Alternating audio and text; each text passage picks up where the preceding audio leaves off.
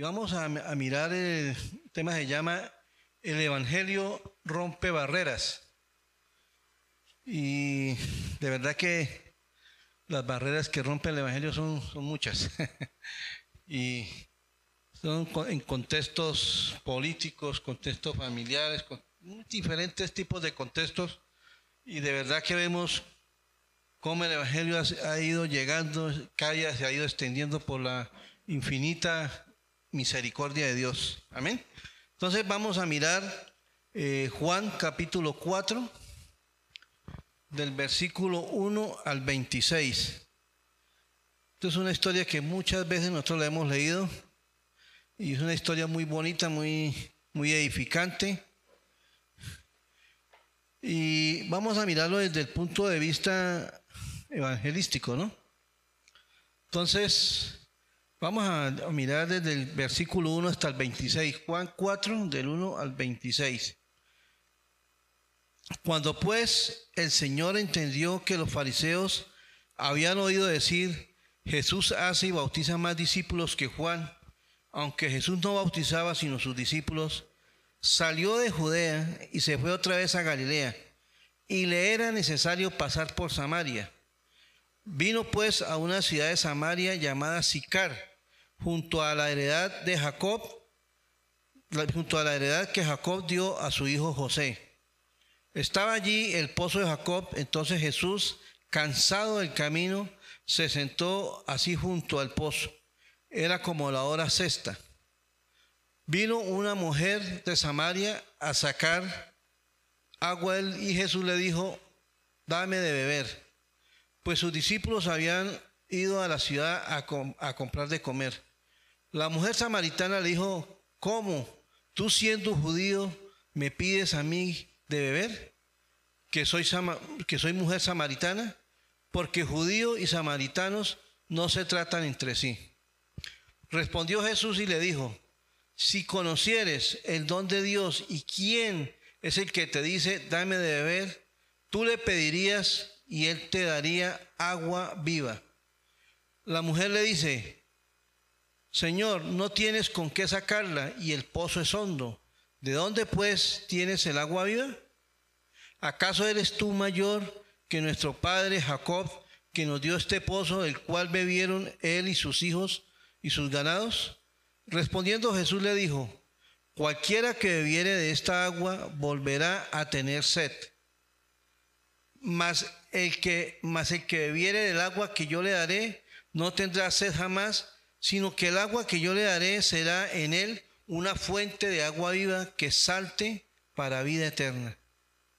La mujer le dijo, Señor, dame esa agua para que no tenga yo sed ni venga aquí a sacarla. Jesús le dijo, ve y llama a tu marido y ven acá. Respondió la mujer y dijo, no tengo marido. Jesús le dijo, bien has dicho, no tienes marido, porque cinco maridos has tenido y el que tienes ahora y el que, el que ahora tienes no es tu marido. Esto has dicho con verdad. Le dijo la mujer, Señor, me parece que tú eres profeta. Nuestros padres adoraron en este monte y vosotros decís que en Jerusalén es el lugar donde se debe adorar. Jesús le dijo, mujer, créame, créeme, que la hora viene cuando ni en este monte ni en Jerusalén adoraréis al Padre. Vosotros adoráis lo que no sabéis, nosotros adoramos lo que sabemos, porque la salvación viene de los judíos.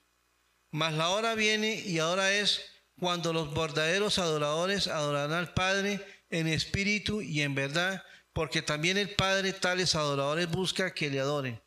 Dios es espíritu y los que le adoran en espíritu y en verdad es necesario que le adoren. La mujer, le dijo la mujer, Sé que ha de venir el Mesías, llamado el Cristo. Cuando Él venga, nos declarará todas estas cosas. Jesús le dijo, yo soy el que habla contigo. Amén. Padre Celestial, gracias te damos por este precioso momento, Señor. Gracias eh, por tu infinita misericordia por, con cada uno de nosotros, Señor. Padre, yo quiero poner este tiempo, esta charla, Señor, en tus manos. Te pido, Señor, que nos ayudes a entenderla y que me ayudes a mí, Señor, a la enseñanza correctamente, Señor.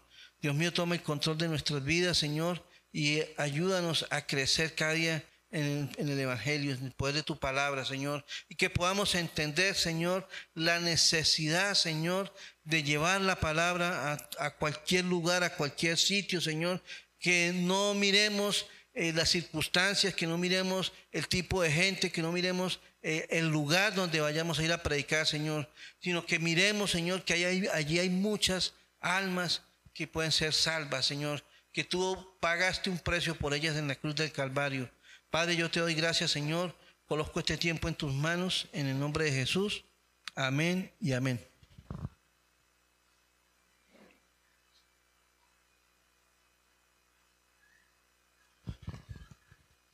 Bueno, hermanos, ustedes, para mirar aquí el, contexto de lo que vamos a mirar, el Señor venía, eh, en el contexto anterior dice que Él venía de de estar eh, predicando el Evangelio, venía de, haber hecho ya varios milagros, por lo menos el de la eh, Jesús y Nicodemo, cuando él convirtió al, sacerdote, pues, al, ¿ves? Dios mío, bueno, a, Nicodemo, pues. Y entonces ahí vemos que cuando viene a las bodas de Canaán, y, Jesús, y ya Jesús viene y, va para Galilea, pero dice que le era necesario pasar por Samaria. Algo que pasaba en esta ciudad, como, como le dijo la mujer samaritana en el versículo 9, el capítulo 4, le dijo, le dijo, la mujer samaritana le dijo, ¿cómo tú siendo judío me pides a mí de ver que soy mujer samaritana? Porque judíos y samaritanos no se tratan entre sí. Entonces, eh, mirando un poco la historia de, de, por qué, cuál era el problema que ellos tenían, porque en cierta parte ellos eran, eran hermanos. ¿Sí? Lo que pasa es que miramos la historia, dice que cuando el rey eh, murió Salomón, eh, su hijo, el que vino, el siguiente rey, eh, bueno, consultó a los ancianos y después consultó a los jóvenes cómo dirigir el país y resulta que él hizo más caso a los jóvenes y no hizo caso a los ancianos y entonces el pueblo se reló porque le dijo que tratara duro al pueblo para que marchara bien.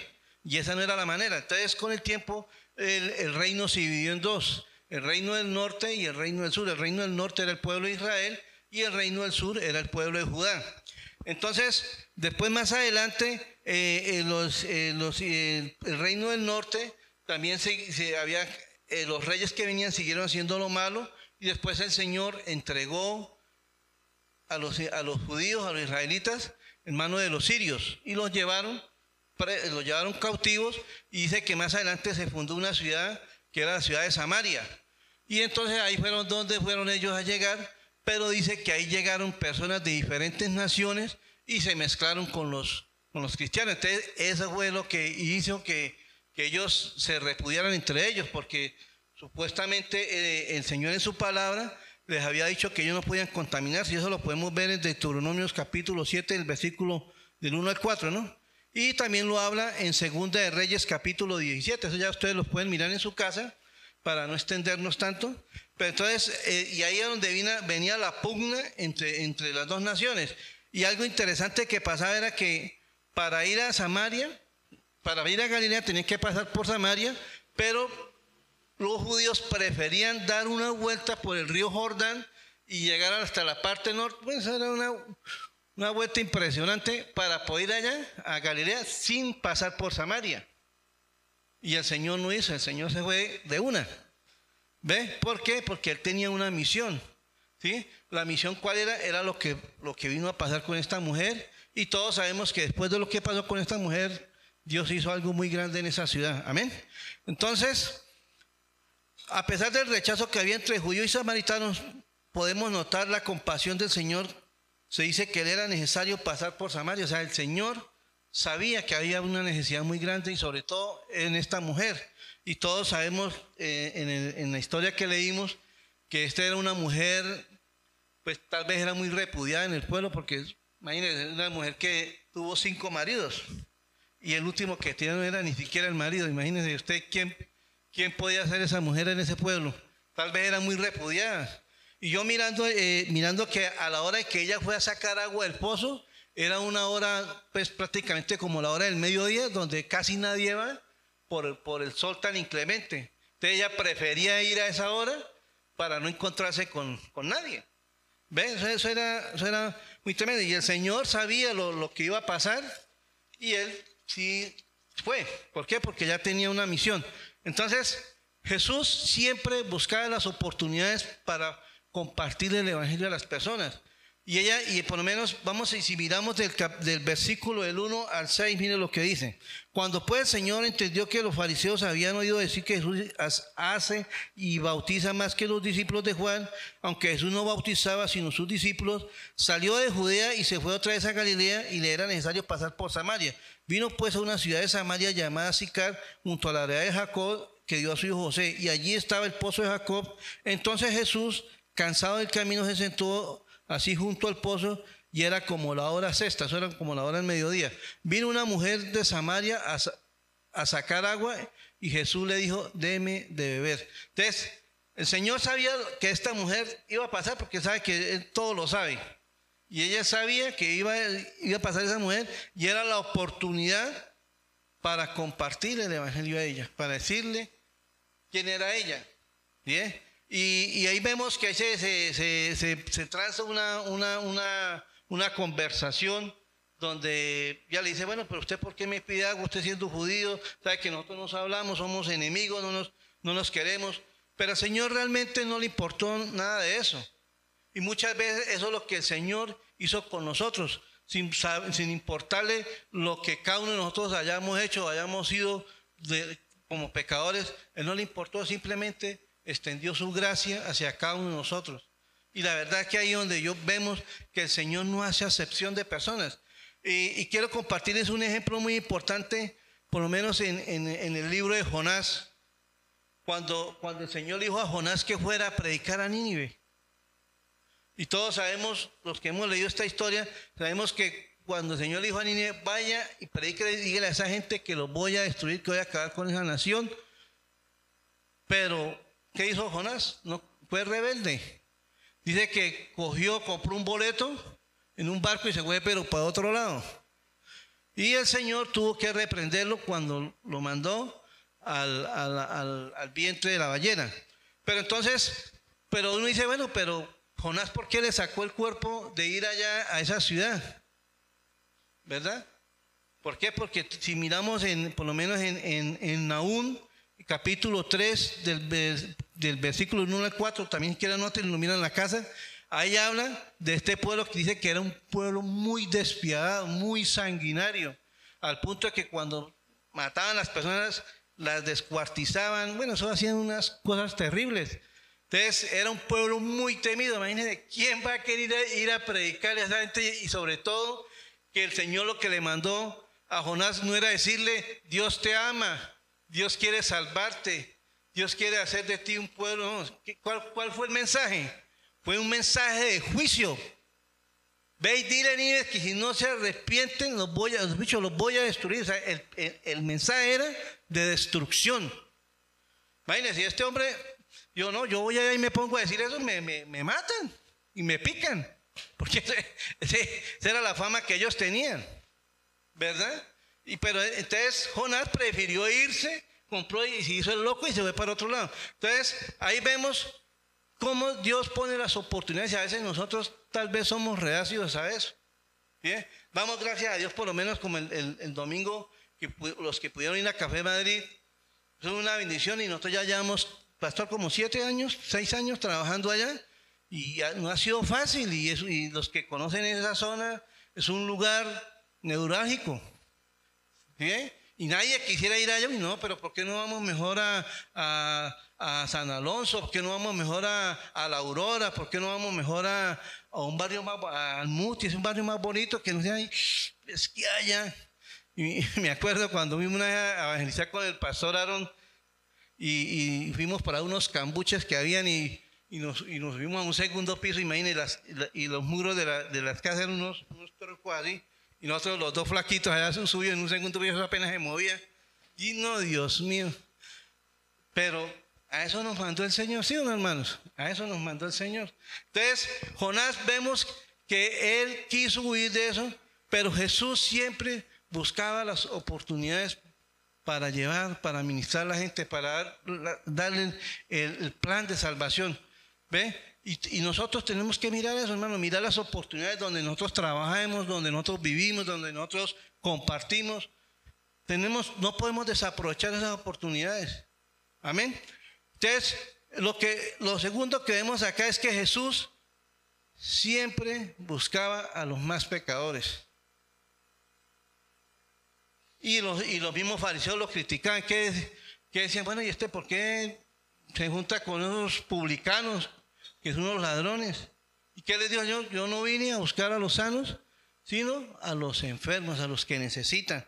Entonces, eh, vamos a mirar el versículo del 7 al 9. Dice, vino una mujer de Samaria a sacar agua y Jesús le dijo, dame de beber, pues sus discípulos habían ido a la ciudad a comprar de comer. La mujer samaritana le dijo, ¿cómo tú siendo judío me pides a mí de beber, que soy mujer samaritana? Porque hoy samaritanos no se trataban entre sí. Y en el versículo del 16 al 19 dice, Jesús le dijo, ve, llama a tu marido, ven acá. Y respondió la mujer y le dijo, no tengo marido. Jesús le dijo, bien has dicho, no tienes marido. No tengo marido, porque cinco maridos has tenido y el que ahora tienes no es tu marido. Esto has dicho con verdad. Entonces, miramos ahí en ese cuadro, miramos la condición de esta mujer. Y uno dice, es más, cuando, cuando miramos en ya después en el, en, el, en, el, en el versículo 27 en adelante, Dice que cuando llegaron sus discípulos, se sorprendieron. Imagínense viendo al maestro hablando con esa mujer. ¿Usted se imagina cómo se sorprenderían ellos? Sabiendo que esa era una, de las una, una mujer repudiada. Y ellos se sorprendieron. Y más le dijeron, ellos quedaron sorprendidos. Pero el Señor no vio eso, y no vio fue la necesidad de esa mujer. Esa mujer necesitaba ser salva. Esa mujer necesitaba ser transformada por su poder.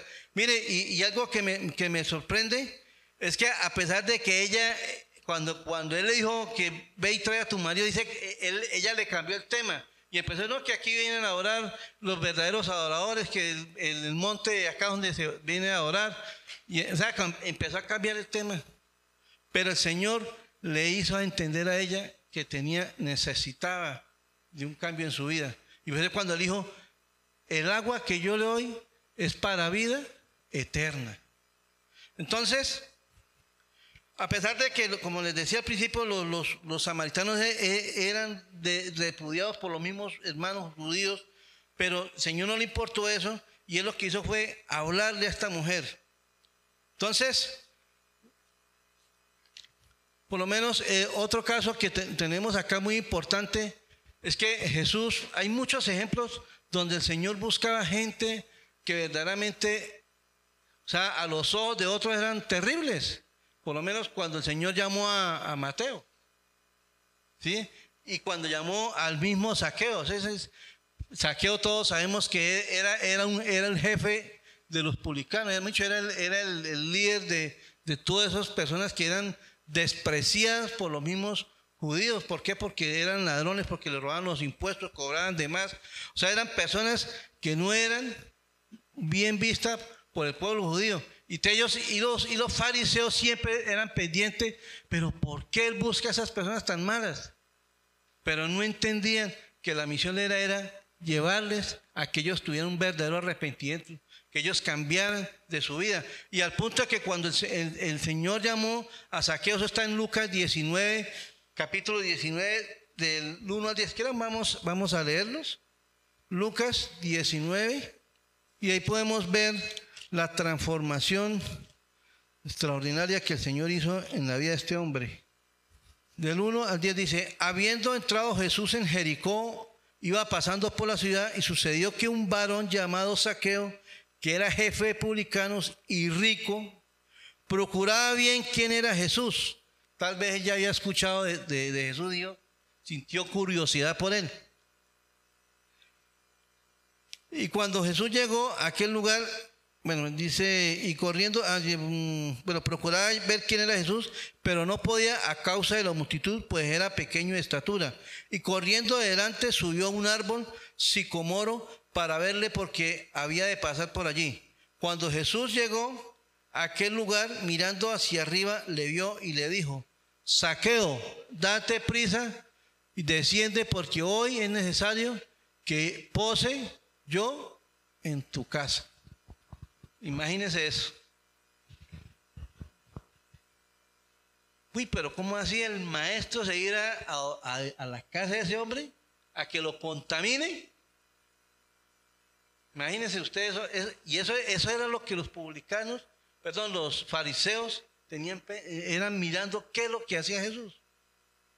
¿Sí? Porque ellos llevaban era como Jesús, el Señor hacía como lo contrario que ellos hacían, porque los fariseos lo que hacían era, vivir de apariencias, eh, se mostraban sus como los sacerdotes, eh, miren el ejemplo mío, pero realmente ellos no dan ejemplo de nada, porque lo, dice la Biblia que ellos lo que hacían era echar cargas que ni aun ellos mismos podían llevar.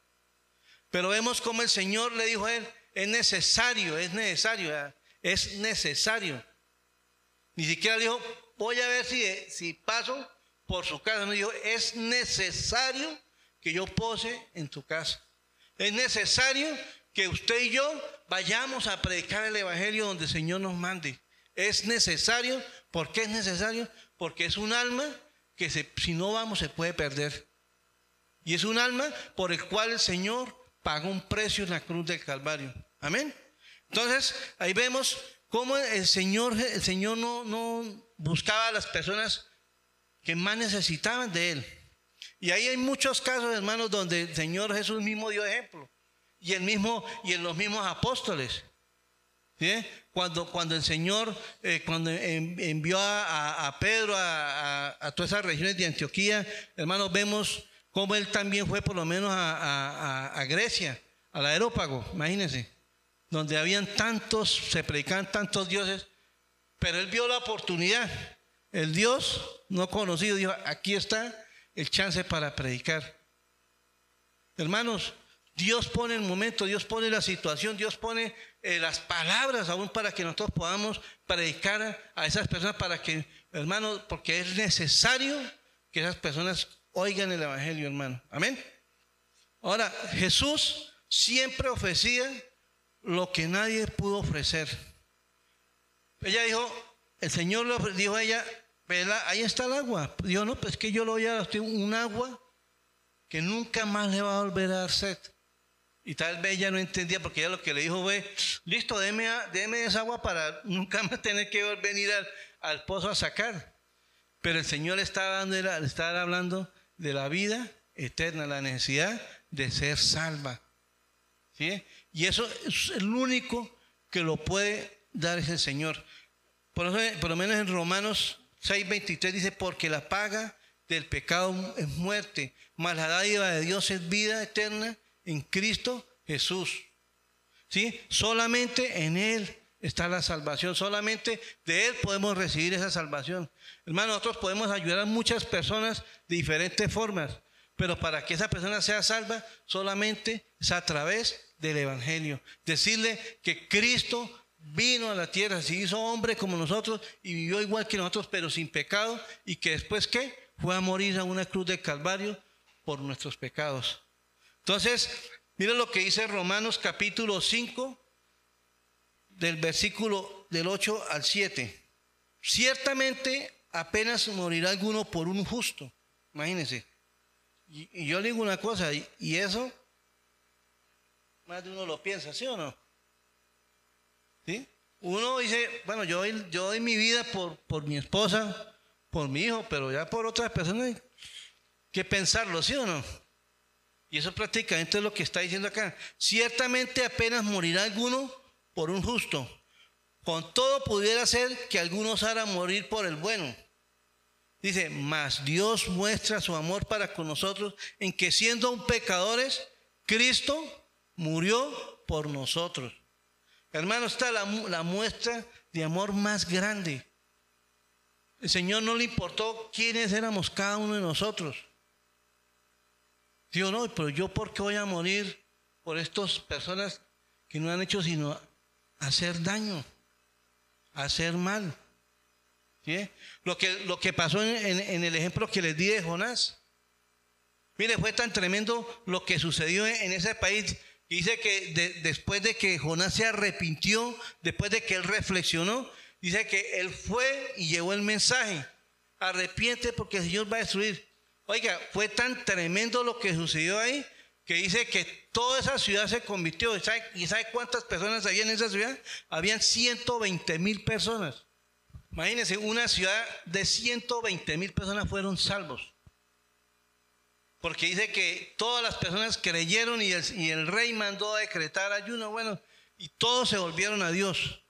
¿Y qué dice? ¿Y qué pasó cuando, cuando toda esta gente se arrepintió?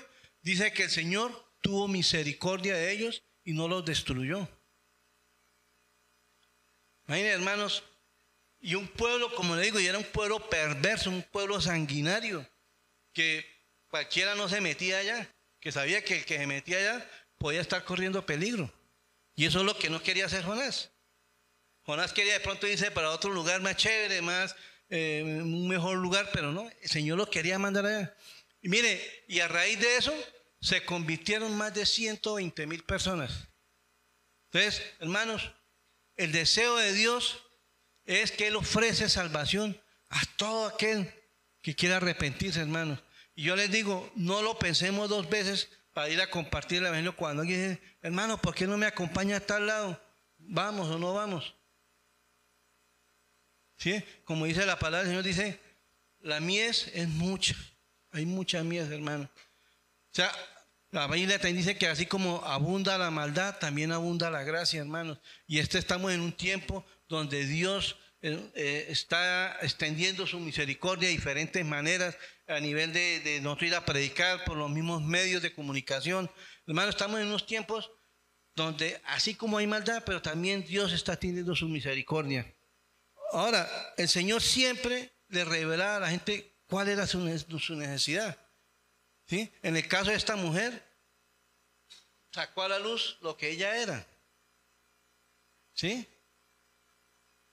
Pero le dijo, ah, si usted quiere de esa agua, que usted vaya a traer a su esposo. yo creo que la mujer, ¿cómo así? La mujer se quedó pensando, ¿sí o no? Yo no es que no tengo esposo. Yo sí, claro, usted no tiene esposo porque el que tiene su marido ha tenido cinco. El Señor sabía quién era ella. O sea, Dios revela, siempre revelaba lo que la gente más necesitaba. Y esta mujer necesitaba ser salva. Por lo menos en el caso de, Nicodemo. Ese era un hombre muy religioso y no entendía, y él, no entendía la necesidad del Evangelio. Y por eso el Señor cuando él habló con él dijo, es necesario que nazcas de nuevo. ¿Sí? Yo decía, pero bueno, ¿cómo así? Pero ya siendo viejo, y uno tiene que creer en el Evangelio, tiene que creer en mí. Mire, y, algo, y algo tremendo que sucedió en, este pasaje de la mujer samaritana, yo creo que tal vez es el único pasaje de la Biblia donde el Señor se le revela, le dice así directamente a una persona, yo soy el Cristo. Porque si ustedes miran todo cada vez que él hacía milagros, él que era lo que decía. No le cuenten a nadie, no digan nada. Vaya, presente al sacerdote, lleve su ofrenda, haga esto, haga esto, pero no digan nada. Pero al Señor, a esta mujer, sí le dijo quién era Él. ¿Sí? Y eso lo vemos en el versículo 26. Vamos a leerlo. Le dijo a la mujer, sé que ha de venir el Mesías llamado el Cristo. Cuando Él venga, nos declarará todas las cosas. Y Jesús le dijo, yo soy el que habla contigo. Y hermano, yo creo que eso debe ser maravilloso. De tener una, experiencia donde el Señor diga, yo soy. Esa mujer tuvo cara a cara con el Salvador del mundo. Y, me sorprende por lo menos la misericordia de Dios con esta mujer, porque, mire, por lo menos más adelante, eh, por lo menos cuando, cuando el, Señor sana al, al, paralítico de, de, de Bethesda, ¿Sí? Dice que cuando el Señor lo, Señor lo sanó, Dios, ¿te quieres ser sano? Y yo, sí, pero a mí, ¿quién me lleva hasta allá? ¿Y el Señor qué dijo? toma tu lecho, ves, levante, toma tu lecho y anda. ¿Y qué hizo este hombre? ¿Quién me dice? ¿Qué hizo este hombre? Se botó automáticamente de rodillas delante de Dios y le dio gracias. ¿Sí o no? No, él no hizo eso. Dice que él se fue. Él se fue. Ni siquiera, ni siquiera, imagínense, fue tan tremendo lo que pasó. Dice que cuando él se fue, los, fariseos, como siempre, pendientes qué, qué, pasaba, y lo vieron al hombre caminando con su, lecho en la mano. Y le oiga, ¿usted por qué anda con lecho? Acuérdate que hoy es sábado. Eso es ilícito. Y me imagino que esos hombres sabían quién era ese paralítico, porque era un hombre que llevaba 38 años botado allá, esperando a, a qué hora sucedía un milagro. Y estos fariseos, digo, en vez de preguntar, oiga, ¿qué, ¿cómo fue? ¿Cómo se sanó? ¿Qué, qué milagros pasó aquí? No, nada, lo que hicieron fue decirle, ¿usted por qué anda con él? Imagine cuál fue la respuesta de, del paralítico. Jesús me sanó. Nada, no, ni siquiera dijo, no, uno que estaba allá fue que me dijo tomar el lecho y me fuera. Ni siquiera sabía el nombre de Jesús. Solamente lo vino a saber cuando Jesús volvió y se lo encontró en el templo y que el Señor lo llamó. dijo, vea, no peques más para que no te venga algo peor. Dijo el Señor al paralítico. Y ya, cuando él supo quién era él, se fue a decir a los, fariseos, se llama Jesús. Y usted dice que ahí fue cuando más lo odiaron a él, lo querían matar. Entonces, ¿cómo vemos ese, ese contraste de, de personas que muchas veces Dios ha tenido misericordia, hace un milagro y ni siquiera se acuerdan de darle gracias a Dios. Pero vemos la misericordia de Dios con esta mujer que verdaderamente, como digo, era una mujer muy despreciada, prácticamente era una prostituta. Y Señor se le reveló a ella y dijo, yo soy, yo soy el Salvador. Hermanos, nosotros somos instrumentos del Señor. la Biblia dice que nosotros somos embajadores de Cristo para que llevemos ese mensaje. y la verdad, o sea, no miremos a qué lugar nos toca ir, a cuáles personas nos toca hablarles. Hermanos, ahí, si el Señor nos pone una persona es porque ahí el Señor quiere que nosotros le hablemos a la necesidad de esa persona. Y el Señor, de verdad que no hace asesión de personas. Si cada uno de nosotros, los que estamos acá, si estamos acá, es porque alguien nos predicó el Evangelio, ¿sí o no? O, alguien llegó porque, o alguien llegó por sí solo y dijo, no, yo quiero buscar de Dios, yo sí, quiero ir a, la iglesia. Yo creo que muchos, si, si hay alguno así, qué bendición. Pero todos los que estamos acá es porque el Señor en su misericordia permitió que alguien nos compartiera de Él y, y dijeran, usted necesita ser salvo, es necesario que usted crea en el Evangelio. Amén. Vamos a darle gracias a Dios por esta palabra. Padre, te damos muchas gracias, Señor, por este momento tan precioso. Señor, gracias por esta hermosa palabra, Señor. Señor, vemos que tú no haces sesión de personas, Señor. Señor, tú quieres, como dice tu palabra, quieres que todos procedan al arrepentimiento, Señor, y sean salvos. Pero, Señor, tú necesitas que obreros en esta mía, Señor. Padre, te pido que pongas ese deseo, ese anhelo en cada uno de nosotros de llevar las buenas nuevas de salvación, Señor.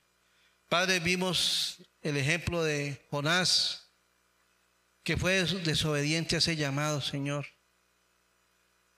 Y tuviste que reprenderlo, Señor, para que él obedeciera, Señor. Pero vemos que después de que él obedeció, Señor, que fue a un pueblo tan cruel como ese y se convirtieron más de 120 mil personas, Señor. Señor, pon ese deseo en nosotros de estar compartiendo el Evangelio, Señor, en todo tiempo, en todo momento, en todo lugar, Señor. Padre, yo te doy gracias, Señor, por, por ese precioso regalo de la salvación, Señor, que es a través de tu Hijo Jesucristo. Padre, yo te doy gracias en el nombre de Jesús. Amén y amén. No, muchas gracias, hermano Ernesto. De verdad es, es muy importante lo que, lo que mencionaba el hermano. Debemos evitar, digamos, los prejuicios, evitar de pronto decir cosas como, bueno, yo no voy a este lugar, no voy a este sitio, que realmente el deseo del Señor y la gran comisión que Él nos ha dejado es de ir y predicar a toda criatura, sin excepción.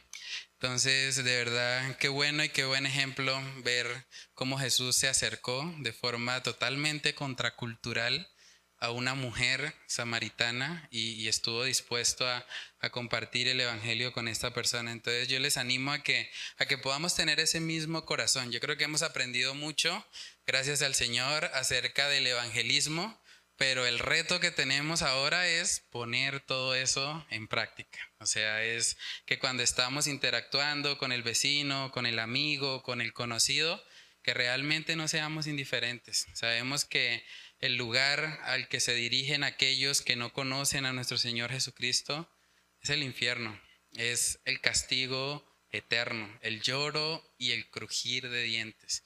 Entonces, cuando vemos personas que realmente están viviendo totalmente apartados del Señor, procuremos de verdad dar de gracia, de lo mismo que nosotros hemos recibido de gracia. Entonces, muchas gracias, hermano Ernesto, de verdad es muy importante. Y bueno, vamos entonces a, orar y yo creo que con eso terminamos la, reunión de hoy. Padre, te damos Muchas gracias, Señor, por tu misericordia. Gracias por recordarnos, Señor, a través de tu palabra, que tú no haces, Señor, acepción de personas, que tú escoges de lo vil y menospreciado del mundo esta mujer samaritana que para muchos era una persona tal vez despreciable, era una persona que, que no querrían ni siquiera ver, Señor. Gracias porque tú la miraste con ojos de compasión, Señor, porque tú no te dejaste llevar por los prejuicios culturales de la época, sino que tuviste la intención, Señor, de ir y de compartirle a esta mujer, Señor, lo que era su necesidad más grande que era la necesidad de la salvación, Señor.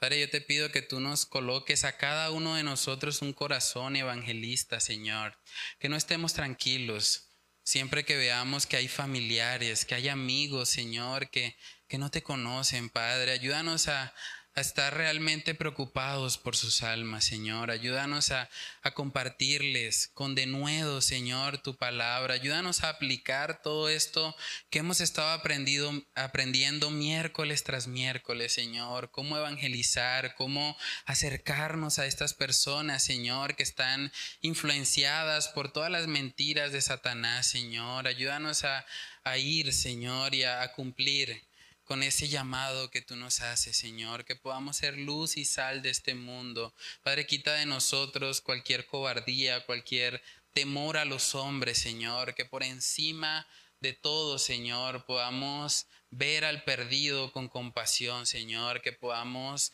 amarle así como tú les amas, Señor, que tú nos puedas mover, Señor, a que nosotros seamos esos embajadores tuyos aquí en la tierra, Señor, que podamos hablar claramente del pecado, Señor, de las consecuencias del mismo, pero que al mismo tiempo, Señor, podamos compartirles las buenas nuevas de salvación, que podamos hacer el llamado bíblico a arrepentirse y a creer en ti, porque tú eres el camino, la verdad y la vida, y nadie viene al Padre si no es por ti. Padre, que tú nos ayudes a ponerle pies y ponerle boca a este mensaje, Señor. Que podamos predicar, Señor, a nuestros familiares, a nuestros amigos, a nuestros conocidos, Señor, a los que nos rodean. Que cada oportunidad que tú nos das, Señor, en un taxi, en una atención tal vez a un cliente, Señor, en en una oportunidad de dialogar con algún compañero de trabajo, Padre, que aprovechemos eso, que realmente compartamos de este glorioso mensaje del Evangelio que nos ha transformado, que nos ha hecho nuevas criaturas, Señor, y que no es algo que simplemente querremos para nosotros mismos, Señor. Ayúdanos a dar de lo que hemos recibido, Señor, solo por gracia y que seas tú, Señor, glorificado en nuestras vidas por medio de la evangelización y la proclamación de tu mensaje a los que nos rodean, Señor. Padre, que, que seas tú obrando de tal manera que podamos poner en práctica lo que hemos aprendido. Te lo pedimos, Señor, en el nombre de Cristo Jesús. Amén y Amén.